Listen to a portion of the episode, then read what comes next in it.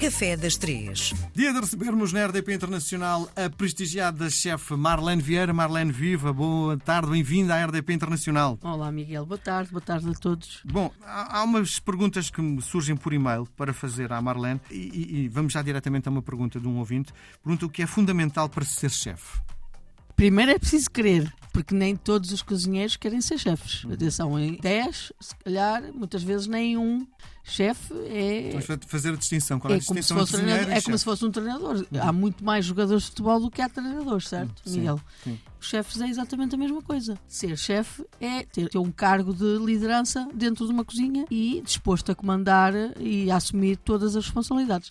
Há certas coisas na cozinha que, se não houver o chefe, pode ser preso, sabes? Há crime na cozinha. Se, se houver Um, tem que haver um É. responsável, é isso? é uma responsabilidade máxima com aquilo que possa, possa acontecer com um cliente Uhum. E aquilo que possa acontecer na cozinha em termos de segurança de- no trabalho. Portanto, é um cargo de muita responsabilidade. Uhum. E se calhar as pessoas não têm mesmo noção disto, só têm aquele lado deslumbrante de, de comandar ou de liderar uma equipa, mas o cargo de responsabilidade que está por trás e assumir essa responsabilidade é como um comandante no navio, que é o último a sair. Uhum. O chefe muitas vezes tem os holofotes, não é? tem a luz dos holofotes virada para eles, mas quando acontece o pior, também cai sobre ele. Sim. É o melhor e o pior. O que é que é preciso? É ter esta vontade, não é? É querer fazer uma cozinha própria, ter as suas próprias. O chefe é o responsável por concepção de receitas e encomendas e tudo isso. Há muitos chefes que não têm esta vertente de criação, há, só a vertente de, de liderança e de responsabilidade de, de encomendas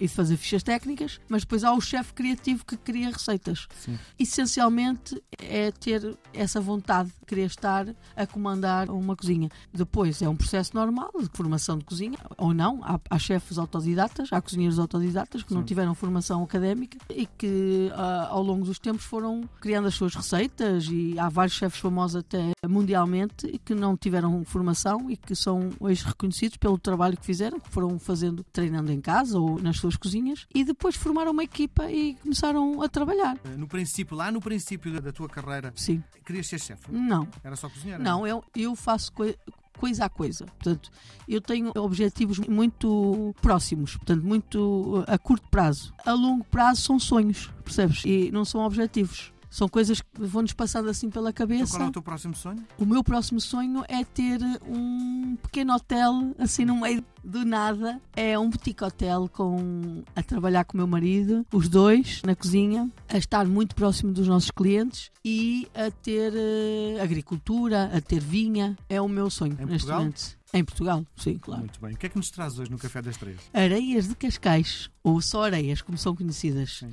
A história conta, eu também fui investigar, porque quando cheguei a Lisboa, há uns anos atrás, ouvia falar muito destas areias de Cascais, e são muito conhecidas aqui. Não sei se nacionalmente toda a gente conhece, eu não conhecia, estando no Porto, só conheci quando estive para cá.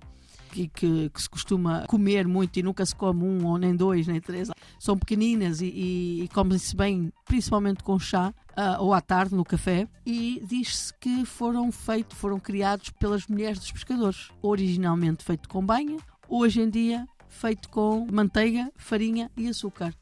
É uma massa muito simples de fazer, não leva ovos sequer. É, é amassado, é, é feito umas bolinhas muito pequeninas, vão ao forno e quando saem quentes ainda, são passadas por açúcar. Hoje em dia já há uma série de variantes com baunilha, com limão, com canela e com mais não sei quantas coisas. O que é certo é que é um bolinho muito característico desta região do Tejo ou Cascais. Quando eu vim para Lisboa dizia, ah, eu gostava tanto de morar em Cascais, Hum. porque é uma vila tão Pitoresca. ca- pitoresca, carismática e não sei, eh, parece que tem ali algo muito especial. eh, Eu verdade, gosto muito, é muito, verdade. gosto muito de Cascais. E, e pronto, olha, lembrei-me de trazer este pequeno bolinho. Sim, e diz-me só uma coisa: aquilo fica depois com uma consistência, parece farelada. É, desfaz, mas é quando se come, ela não embola na boca, não, é? ela fica tipo uma areia, por isso é que se diz areias de Cascais, Sim. porque desfazem-se imediatamente na boca e fica uma espécie de areia. Isso. É, muito agradável. é possível fazer em casa, sem problema, não é? Com certeza. Sério? Eu não tenho aqui a receita de quantidades, Sim. mas não há de ser. eh, Ali a quantidade de gordura há de ser mais ou menos a mesma quantidade de açúcar. Uhum. Aquilo é bater o açúcar com a manteiga, envolver a farinha, formar, portanto, tem que se conseguir a massa, tem que ficar Uhum. sólida, não é? Tem que ficar eh, quase plasticina, podemos dizer assim, a textura fácil de moldar, formar bolinhas uh, redondinhas, elas quase não abatem, batem só um bocadinho, quando, porque a gordura obviamente derrete e por isso é mesmo é que eu digo que fica uma massa sólida para não ficar tipo bolacha, Sim. que elas ficam com aquela forma de, de bolinha, não é? Sim.